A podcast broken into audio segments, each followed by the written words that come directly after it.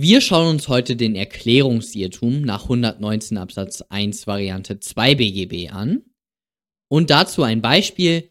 V schickt dem K ein Angebot für die Kopfhörer Modell X zum Preis von 48 Euro. K nimmt das Angebot an. V wollte eigentlich die Kopfhörer für 84 Euro anbieten und hat sich verschrieben. Kann V den Vertrag nun anfechten? Okay, schauen wir uns die ausführliche Lösung an, wie ihr das in der Klausur prüfen müsstet. Zunächst einmal schreibt ihr in der Klausur, ja, die haben sich geeinigt, somit ist ein Kaufvertrag zwischen K und V zustande gekommen. Allerdings könnte dieser Kaufvertrag als von Anfang an nichtig anzusehen sein nach 142 Absatz 1 BGB. Das setzt voraus. Und dann schaut ihr in den 142 BGB.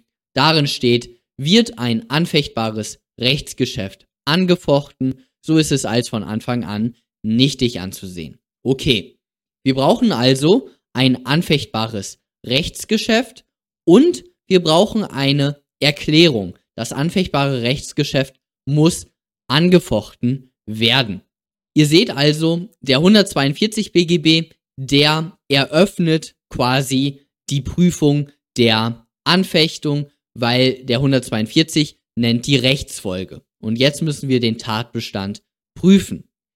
Zunächst einmal brauchen wir einen Irrtum. Und hier würde ich euch nochmal empfehlen, mein Einführungsvideo zur Anfechtung zu schauen, weil in diesem Schritt der Irrtumsprüfung schauen wir nur, ob das subjektiv gewollte und das objektiv erklärte unbewusst abweichen, voneinander abweichen. Das müsst ihr kennen, diese Definition des Irrtums.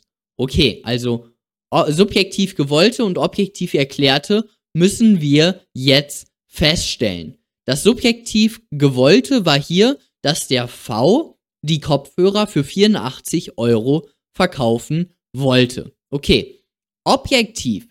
Und jetzt müssen wir nach dem objektiven Empfängerhorizont auslegen. Objektiv musste ein objektiver Empfänger in der Position des Empfängers die Erklärung, wo 48 Euro drin steht, als ein Angebot über 48 Euro verstehen. Somit weicht hier das subjektiv gewollte und das objektiv erklärte unbewusst voneinander ab. Wir haben somit einen Irrtum. Okay. Hier nochmal ganz kurz der Reminder. Ich würde das wirklich so empfehlen, weil hier legt ihr dann aus. Vorrang der Auslegung bei der Anfechtung. Super wichtiger Grundsatz. Dann haben wir jetzt festgestellt, somit liegt ein Irrtum vor. Jetzt stellt ihr fest, ob ein Erklärungsirrtum oder ein Inhaltsirrtum vorliegt. In diesem Fall ist es natürlich der Erklärungsirrtum, weil das Video heißt so. Allerdings könnt ihr das nicht in der Klausur schreiben, sondern ihr müsst einmal hier den 119 Absatz 1 Variante 2 zitieren. Ein Erklärungsirrtum liegt dann vor, wenn der Erklärende bei der Abgabe der Willenserklärung eine Erklärung dieses Inhalts überhaupt nicht abgeben wollte. Der kann seine Willenserklärung anfechten. Okay, hier hat sich der V verschrieben und klassische Beispiele für Erklärungsirrtümer sind das Verschreiben, das Versprechen, das Verklicken, das Vertippen, äh, das äh, Ver, keine Ahnung, Vergreifen. All diese Sachen, das sind Erklärungsirrtümer. In diesen Fällen gibt der Erklärende eine Erklärung ab, die er gar nicht abgeben wollte. Und die Unterscheidung hier, hier zum Inhaltsirrtum ist, dass beim Inhaltsirrtum, da will ich diese Erklärung abgeben. Ich weiß, was ich erklären möchte und möchte das auch so erklären. Allerdings täusche ich mich über den Inhalt. Ich weiß, was ich sage, aber ich weiß nicht, was ich damit sage. Das ist ein Inhaltsirrtum. Hier liegt aber ein Verschreiben vor. Somit ist das hier ein Erklärungsirrtum nach 119 Absatz 1 Variante 2. Und der V kann anfechten, wenn auch noch die Kausalität gegeben ist. Das steht hier immer im letzten Halbsatz, wenn anzunehmen ist, dass er sie bei Kenntnis der Sachlage und bei verständiger Würdigung des Falles nicht abgegeben haben würde. Also hier müssen wir feststellen, dass der V bei verständiger Würdigung des Falles nicht seine Kopfhörer für 48 Euro angeboten hätte und daher ist auch hier die Kausalität gegeben. Dann kommen wir zum zweiten Punkt, zum zweiten Prüfungspunkt von dem 142 Absatz 1 BGB, der Anfechtungserklärung. Und hier ist der 121 BGB einschlägig. Der V muss die Erklärung oder die Anfechtungserklärung unverzüglich, das heißt ohne schuldhaftes Zögern erklären. Das hat er hier gemacht, mangels Angaben im Sachverhalt. Und somit kommen wir dann zum Anfechtungsgegner. Hier 143 Absatz 2 BGB.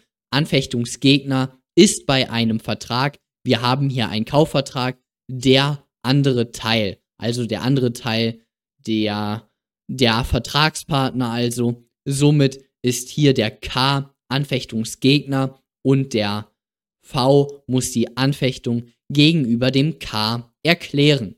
Perfekt, dann kein Ausschluss der Anfechtung ist hier nicht ersichtlich und daher kommen wir zum Ergebnis, dass der V den Vertrag anfechten kann, wenn er die Anfechtung unverzüglich gegenüber K erklärt.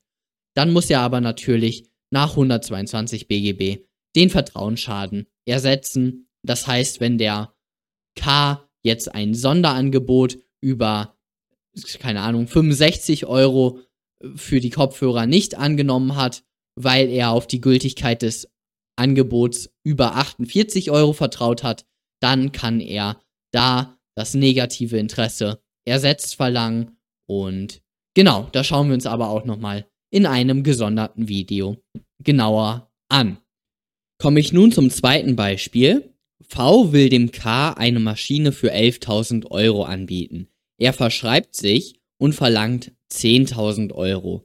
K weiß aus der Vorkorrespondenz, dass V 11.000 Euro haben will und nimmt das Angebot an. Kann V hier wegen Erklärungsirrtums anfechten? In diesem Fall müsst ihr aufpassen.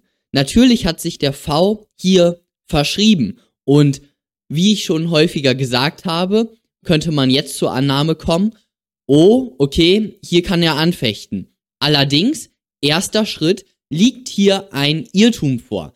Und ein Irrtum liegt vor, wenn das subjektiv gewollte und das objektiv erklärte unbewusst voneinander abweichen. Und in diesem Fall wollte der V seine Maschine für 11.000 Euro anbieten. Okay, das objektiv erklärte ist jedoch hier auch, dass der V die Maschine für 11.000 Euro anbietet, weil natürliche Auslegung. Wie ihr aus meinem Auslegungsvideo wisst, wenn der Empfänger weiß, den wahren Willen erkennt, also 133 BGB, wenn er weiß, was der Erklärende tatsächlich meint, also der wahre Wille wird erkannt, in diesem Fall haben wir den Vorrang des erkannten Willens und somit versteht der K oder der Empfänger hier, dass der V eine Erklärung für 11.000 Euro abgibt und nicht, wie im Brief steht, 10.000 Euro. Okay, somit haben wir hier subjektiv gewolltes 11.000 Euro, objektiv erklärtes 11.000 Euro. Wir haben gar keinen Irrtum und jetzt können wir natürlich nicht dem V ein Anfechtungsrecht zugestehen. Also der V kann jetzt nicht anfechten, weil das subjektiv gewollte und das objektiv erklärte sich entsprechen. Perfekt. Das war's dann von dem heutigen Video. Erklärungsirrtum ganz einfach verschreiben, vergreifen, verklicken und so weiter. Perfekt. Ihr könnt den Kanal gerne abonnieren und dann sehen wir uns beim nächsten Mal. Bis dann.